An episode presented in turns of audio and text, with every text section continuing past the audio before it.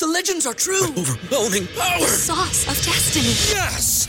The most legendary sauce has arrived as McDonald's transforms into the anime world of WickDonald's. The greatest flavors unite in all new savory chili McDonald's sauce to make your 10-piece Wick Nuggets, fries, and Sprite ultra-powerful. Unlock manga comics with every meal and sit down for a new anime short every week only at WickDonald's. Ba-da-ba-ba-ba, go! At participating in McDonald's for a limited time while supplies last. Brain fog, insomnia, moodiness, weight gain. Maybe you think they're just part of getting older, but MIDI Health understands that for women over 40, they can all connect to menopause. It's at the root of dozens of symptoms we experience, not just hot flashes. MIDI clinicians are menopause experts offering safe, effective, FDA approved solutions covered by insurance. 91% of MIDI patients get relief from symptoms within just two months. Book your virtual visit today at joinmidi.com.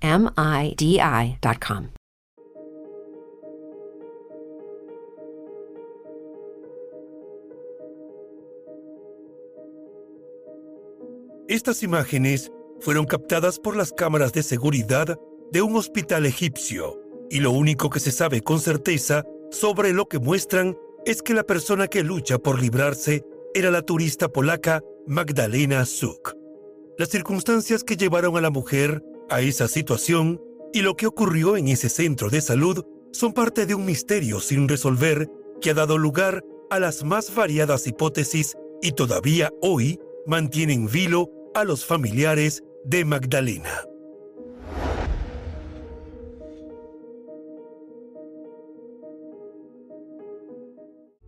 Los criminólogos dicen que no existe el crimen perfecto.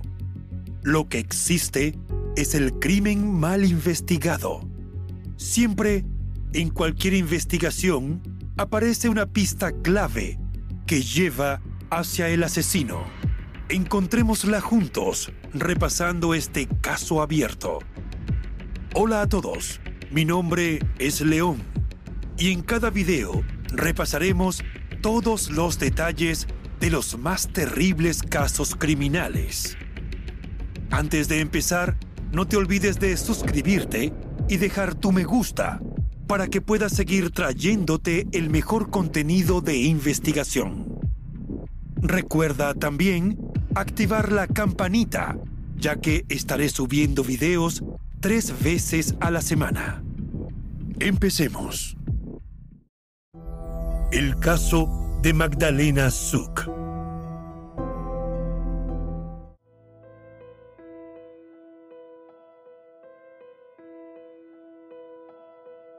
Magdalena Suk nació en Bogatynia, Polonia, el 19 de septiembre de 1990. Era hija del Svieta y Tadeusz Suk y tenía una hermana llamada Anna Zielinska. Siendo una adolescente, se fue a vivir alejada de sus padres a la ciudad de Sorgoselec.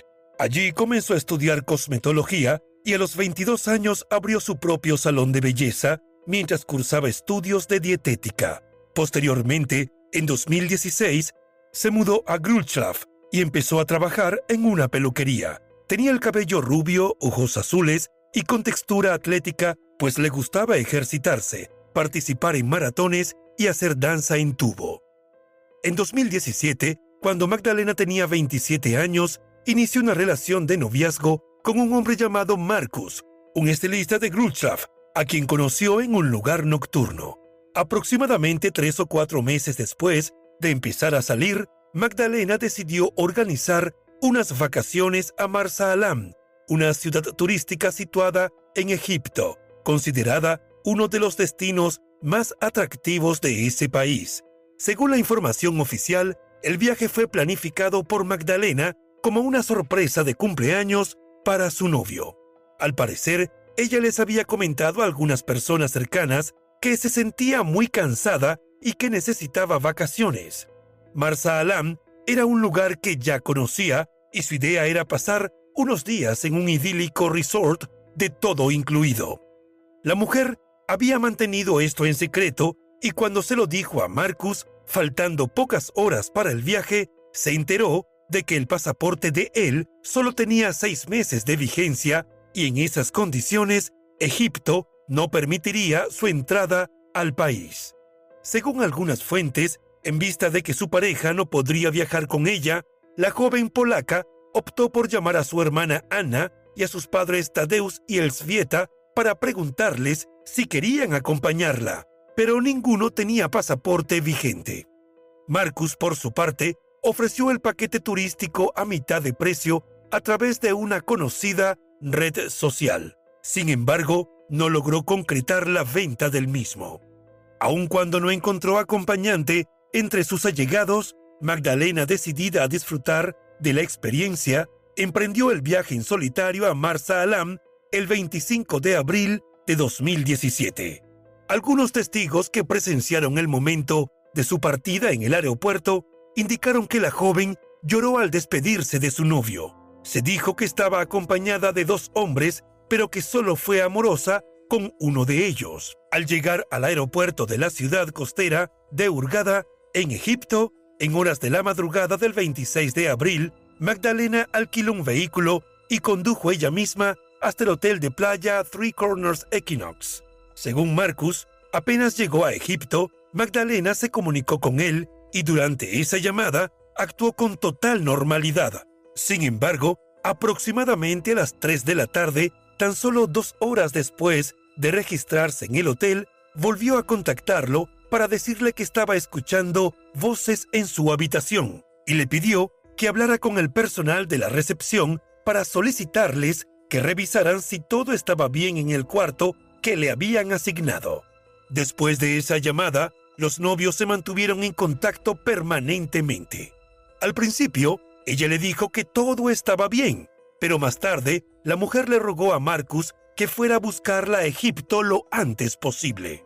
Para ese momento, los huéspedes y empleados del hotel habían comenzado a observar un comportamiento inusual y alarmante por parte de Magdalena, quien mostraba cambios bruscos de humor, caminaba de un lado a otro haciendo acusaciones a las otras personas y no aceptaba ayuda.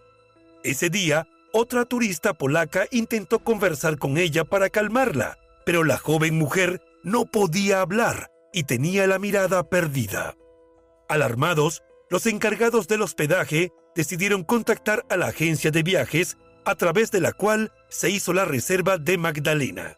Durante la tarde, uno de sus guías turísticos, Mahmoud Kairi, conocido como el residente, quien prestaba apoyo a viajeros polacos por su conocimiento del idioma, estuvo con la joven mujer.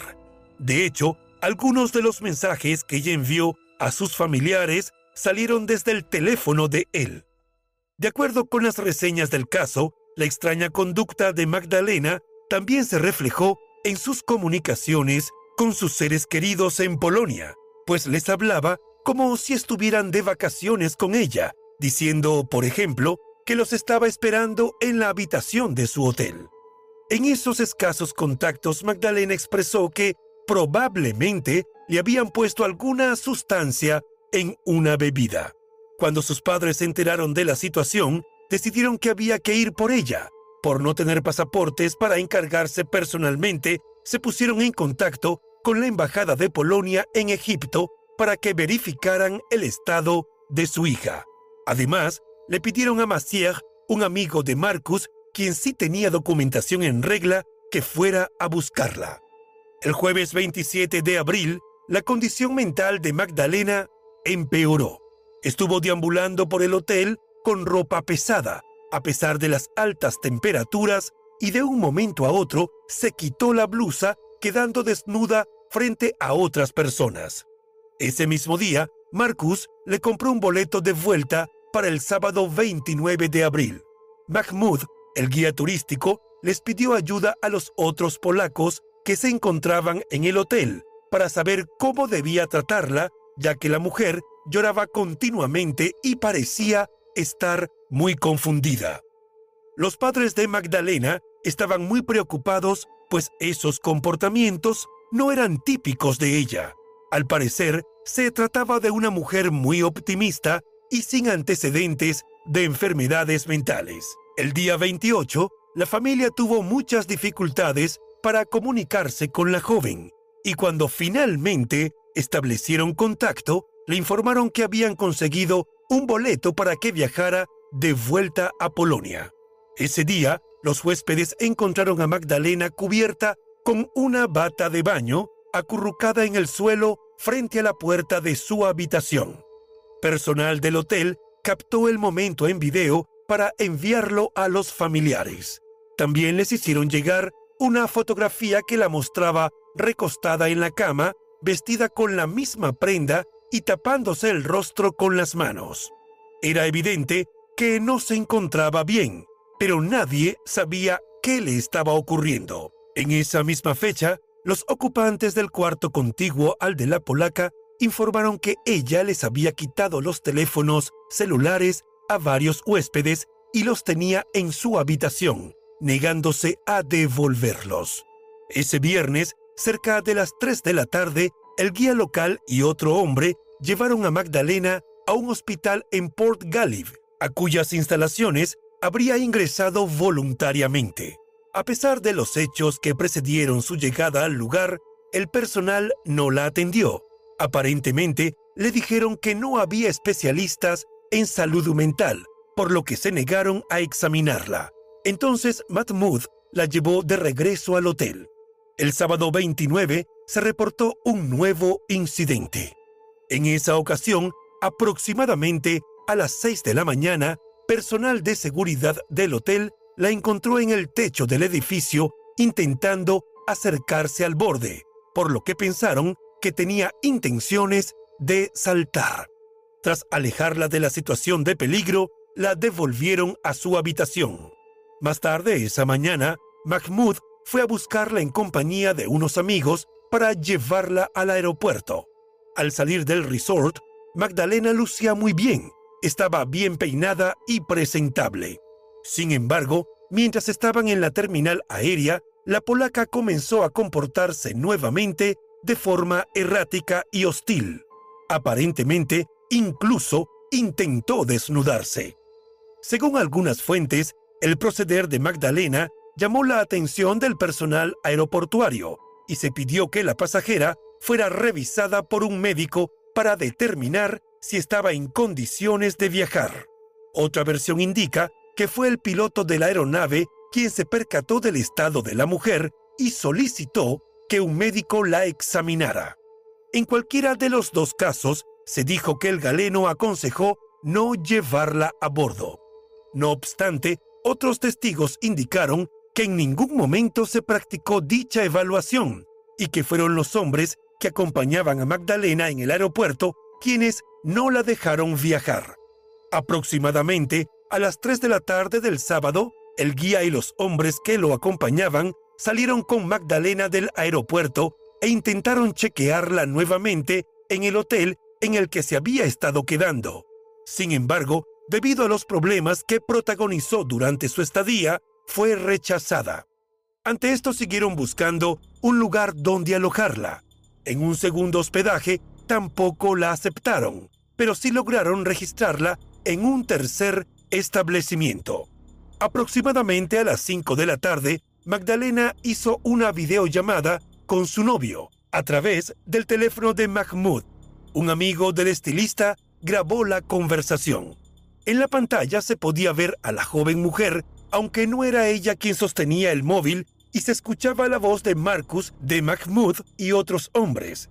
Lucía asustada, llorosa, hablaba muy poco y ante las insistentes preguntas de su pareja parecía responder en clave. Durante la comunicación, Marcus le hacía preguntas sobre lo que estaba pasando y ella apenas contestaba unas pocas palabras le pedía que la fueran a buscar y decía que no podía explicar lo que le sucedía. Finalmente, Magdalena expresó que tenía pocas esperanzas de salir de allí. En algún momento, cuando él le preguntó si alguien le había hecho algo, ella simplemente dijo M. En ese momento, el guía turístico le dijo a Marcus que consideraba esa llamada una pérdida de tiempo y que iba a contactar a la embajada polaca. Por su parte, Marcus le pidió al guía que le dijera a Magdalena que encendiera su teléfono. Después de esa conversación, aproximadamente a las 7 de la noche, Mahmoud llevó nuevamente a Magdalena al hospital de Port Galif. En esta oportunidad sí fue recibida por el personal médico, pues el guía alegó que ella se había desmayado en el automóvil. El ingreso de Magdalena al hospital le dio tranquilidad a la familia, pues consideraron que iba a estar en buenas manos. Sin embargo, lo que ocurrió justo después de su ingreso demostró que estaban equivocados. Los videos de las cámaras de seguridad del interior del hospital muestran a cinco hombres y una mujer que aparentemente es una enfermera siguiéndola en un pasillo y tratando de atraparla mientras ella lucha por zafarse. Finalmente Magdalena fue sometida e ingresada a una habitación. El director del hospital, Ahmed Shouki, diría posteriormente que tuvieron que atarla a la cama con una tela y le inyectaron midazolam para poder sedarla. Según la información oficial, aproximadamente a las 2.50 de la madrugada del domingo 30 de abril, Ahmed escuchó un ruido muy fuerte y al asomarse por la ventana de su oficina, observó el cuerpo de Magdalena tendido en el suelo. Se dice que la esposa del médico, quien estaba en el lugar, gritó que alguien había saltado y fue la primera en acercarse a la turista polaca después de la caída. La enfermera Fatet Ahmed, quien la había estado vigilando, relató que la paciente le pidió que la desatara para ir al baño y cuando accedió a hacerlo, la mujer la amenazó con el soporte de goteo y caminó hacia la ventana. La trabajadora de salud dijo que intentó detenerla, pero Magdalena la golpeó, la pateó y se arrojó por la ventana. Cuando llegaron a socorrerla, Magdalena estaba en muy mal estado. Tenía heridas extensas en todo el lado izquierdo de su cuerpo, pero seguía con vida. Aproximadamente seis minutos después, fue ingresada a la terapia intensiva del hospital. Alrededor de dos horas más tarde, el director de dicha institución decidió transferirla a un centro de salud más grande, ubicado en Hurgada, a unos 286 kilómetros de distancia. El traslado se inició a las 5 de la madrugada del 30 de abril y llegó a su destino aproximadamente a las 8 de la mañana. Ese mismo día, Maciej, el amigo de Marcus, llegó a Egipto. Él pudo ver a su amiga mientras se encontraba en coma inducido. Los médicos le indicaron que Magdalena estaba estable, pero tenía una lesión en un pulmón que resultaba muy riesgosa. Entretanto, la familia Zuk realizaba los trámites para llevarla de regreso a Polonia. Nadie imaginó que ese mismo día, a las 5 y 30 de la tarde, Magdalena fallecería. Los parientes no lo podían creer. No tenía sentido que el plan de descanso y disfrute de Magdalena hubieran terminado en esa tragedia. De inmediato las autoridades polacas se pusieron en contacto con sus homólogos egipcios para el intercambio de información oficial sobre el caso. El cuerpo de Magdalena fue sometido a dos autopsias. La primera fue inmediatamente después de su muerte en Egipto y contó con la presencia de un fiscal polaco y un experto forense. Según el reporte entregado al fiscal Marek Gorskiewicz, de la Fiscalía de Helenia Gora en Polonia, encargado de la investigación de los hechos, el deceso de Magdalena fue el resultado de las heridas que sufrió al caer tras arrojarse voluntariamente por una ventana del hospital. La segunda necropsia tuvo lugar en Polonia a mediados del mes de mayo de 2017, pero como el cuerpo fue embalsamado en Egipto, y por lo tanto se le habían sido extraídos todos los fluidos, fue imposible someterlo a nuevas pruebas para comprobar la presencia de drogas que podrían haber determinado el comportamiento inusual de la joven durante sus últimos días. Aunque la muerte de Magdalena fue calificada por las autoridades egipcias como autoinfligida, las circunstancias que rodearon el suceso no estaban claras y pronto surgieron muchas interrogantes. ¿Era posible que la ciudadana polaca estuviera intentando escapar de alguna amenaza? ¿Estaba acaso atravesando ¿Un episodio psicótico? ¿Pudo haber sido víctima de un crimen? El director del hospital salió al paso de las dudas en una entrevista televisiva. El galeno calificó lo ocurrido como un suceso común, alegando que la paciente no había denunciado que estuviera corriendo peligro antes del incidente. Tras su aparición en un programa de la televisión egipcia discutiendo el caso, el fiscal le ordenó a Ahmed que no hablara más con la prensa. Buscando la verdad sobre lo ocurrido, los Suk aceptaron los servicios de un mediático detective, Krzysztof Rukowski, conocido por su estilo extravagante y por ser propietario de una agencia llamada Rukowski Patrol. Las semanas posteriores al trágico suceso se caracterizaron por la confusión y la proliferación de hipótesis de conspiración que se difundieron a través de las redes sociales. Se crearon grupos de opinión relacionados con la tragedia, uno de estos titulado El caso de Magdalena Zuck, que captó en muy poco tiempo 73 mil miembros. La historia se convirtió en un tema recurrente para sitios web de orientación política extrema como el foro Stormfront, que fue uno de los primeros en informar sobre el caso en inglés bajo un título sensacionalista que afirmaba que una chica polaca había sido abusada sexualmente y ultimada en Egipto durante sus vacaciones.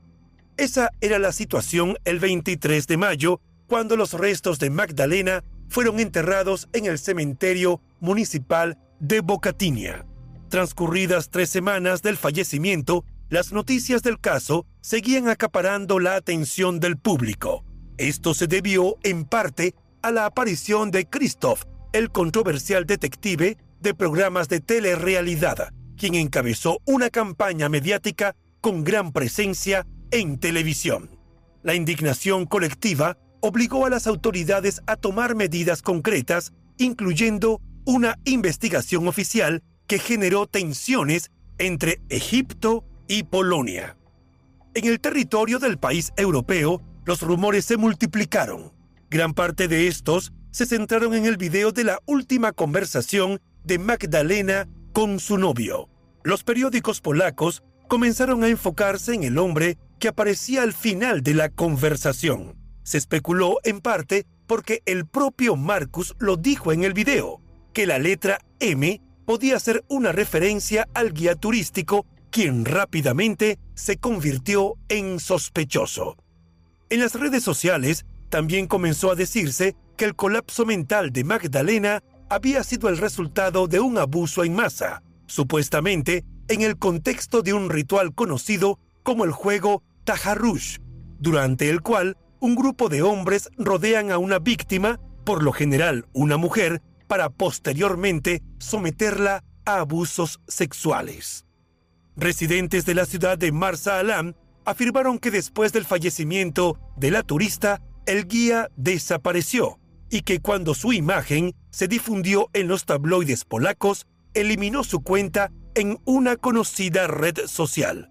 El hombre tampoco respondió a las solicitudes de entrevista para hablar sobre el caso, aunque en declaraciones posteriores un amigo suyo sostuvo que era inocente y que todos los señalamientos en su contra eran falsos. Por su parte, su empleador, Rainbow Tours, declinó hacer comentarios. Marcus, el novio de Magdalena, también fue señalado como sospechoso luego de que circularan rumores de que estaba involucrado en el tráfico de drogas y que la había utilizado como intermediaria para el contrabando de estupefacientes a Egipto. En una variación de esta versión, se afirmaba que la había vendido en una operación de trata de blancas en el Mar Rojo. Una publicación en el portal de noticias polaco Pikio sugirió que Magdalena había sido víctima de una red criminal dirigida por un jefe de la mafia local apodado Capitán Kalev. Estas suposiciones se basaron en una hipótesis según la cual Marcus y Mahmoud, el guía turístico, ya se conocían, pues estaban entre sus contactos de una red social antes de que ocurrieran los hechos. El detective Christoph declaró en un periódico que no creía en la versión de los hechos presentada por las autoridades egipcias. En su opinión, Magdalena no podría haber muerto al saltar desde un segundo piso debido a que su cuerpo hubiese soportado la caída, dada su condición de deportista. En cambio, propuso la hipótesis de que Magdalena había sido drogada por una banda de criminales organizados, en la cual su guía turístico habría desempeñado un papel central. Afirmó que Mahmoud fue quien impidió que Magdalena abordara el avión de regreso a Polonia. Además, Christoph instó a la destitución del embajador polaco en Egipto, a quien acusó de no hacer nada para ayudar a un ciudadano cuya vida estaba en peligro. Bajo el lema Nunca más, organizó una protesta frente a la Embajada de Egipto en Varsovia, exhortando a las autoridades a castigar a los responsables de la muerte de Magdalena y garantizar una mayor seguridad en los centros turísticos. Días después, se llevó a cabo otra protesta que exigía que los responsables fueran castigados. Meses después, la hermana de Magdalena dijo que realmente Christoph no fue de ayuda y que su acercamiento al caso fue para llamar la atención. Entretanto, el fiscal nacional accedió a la solicitud de los padres de Magdalena de supervisar personalmente la investigación. El ministro de Justicia, quien rara vez comentaba sobre casos individuales, emitió declaraciones frecuentes. No obstante, tres años después, las preguntas sobre el deceso de Magdalena seguían sin respuestas. La Fiscalía del Distrito de Gelenia, Gora, solicitó una extensión de la investigación, decisión que estuvo relacionada, entre otros factores, con el hecho de que la parte egipcia no había presentado a Polonia la documentación solicitada sobre la autopsia, ni los resultados de las pruebas toxicológicas. Mientras tanto, el caso también fue abordado por los investigadores privados. Según algunas fuentes polacas, una averiguación encabezada por el grupo Lambert determinó que el jueves 27 de abril, en horas de la tarde, Magdalena fue a la playa y desde allí fue trasladada a un barco. De acuerdo con esa versión, con base en la señal emitida por el teléfono de Magdalena, la embarcación en la que la mujer habría pasado la noche se encontraba a unos 20 kilómetros de la costa del Mar Rojo. Los investigadores aseguraron que en la ropa de Magdalena se hallaron restos de fluidos de varias personas no identificadas, una información que sustentaría la hipótesis de la familia de que la joven pudo haber sido víctima de abuso sexual. Sin embargo, según se dijo, esta variante fue descartada por las autoridades tanto egipcias como polacas. Por otra parte, los representantes de Lampard hicieron mención a las sustancias halladas en el organismo de Magdalena. Estas pudieron haber sido administradas en el hospital como tratamiento, pero también pudo haberlas recibido antes y ser las causantes de su extraño comportamiento. Este grupo de investigadores también puso la lupa sobre los resultados de la autopsia. En su opinión, los daños que presentaba el cuerpo de Magdalena no se correspondían con los que puede sufrir una persona consciente que se arroja desde un primer o segundo piso.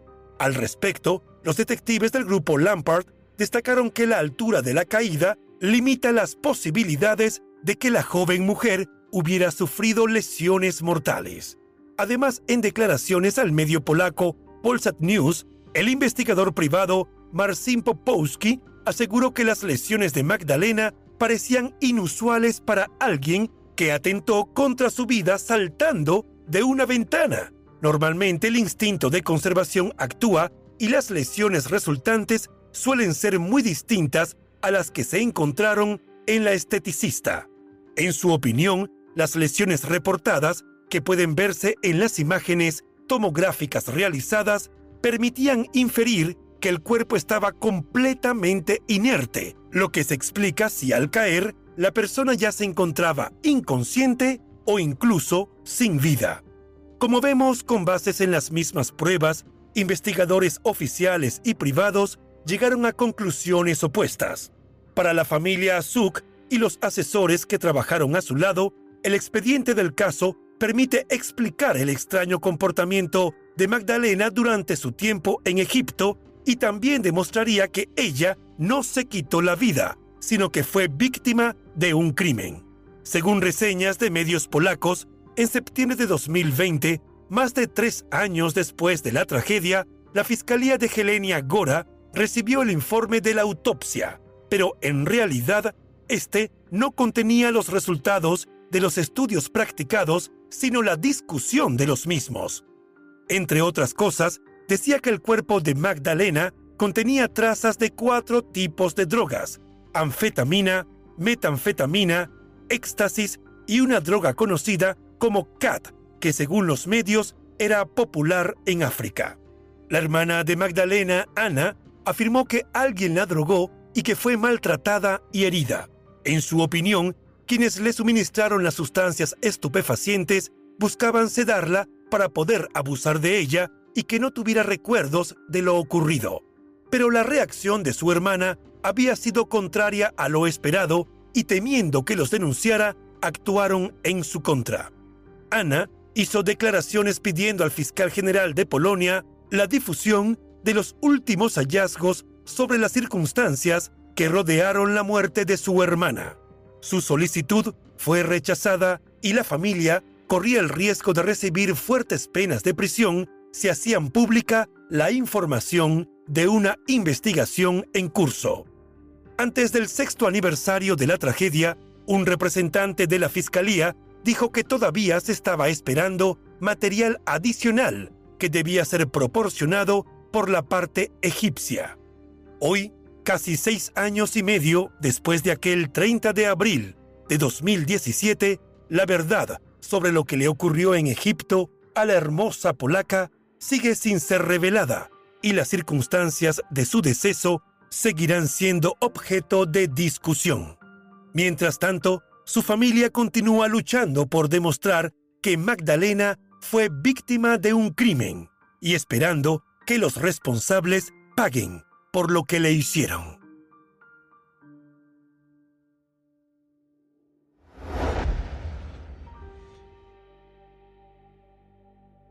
¿Te preocupas por tu familia? Entonces, ¿por qué darles solo huevos ordinarios cuando pueden disfrutar de lo mejor? Eggland's Best, los únicos huevos con ese delicioso sabor fresco de granja, además de la mejor nutrición, como 6 veces más vitamina D, 10 veces más vitamina E y 25% menos de grasa saturada que los huevos regulares, además de muchos otros nutrientes importantes. Así que, dales los mejores huevos. Eggland's Best, mejor sabor, mejor nutrición, mejores huevos. Everybody in your crew identifies as either Big Mac Burger, McNuggets, or McCrispy Sandwich. But you're the filet fish Sandwich all day. That crispy fish, that savory tartar sauce, that melty cheese, that pillowy bun. Yeah, you get it. Every time. And if you love the filet of fish, right now you can catch two of the classics you love for just $6. Limited time only. Price and participation may vary. Cannot be combined with any other offer. Single item at regular price. Ba da ba ba ba.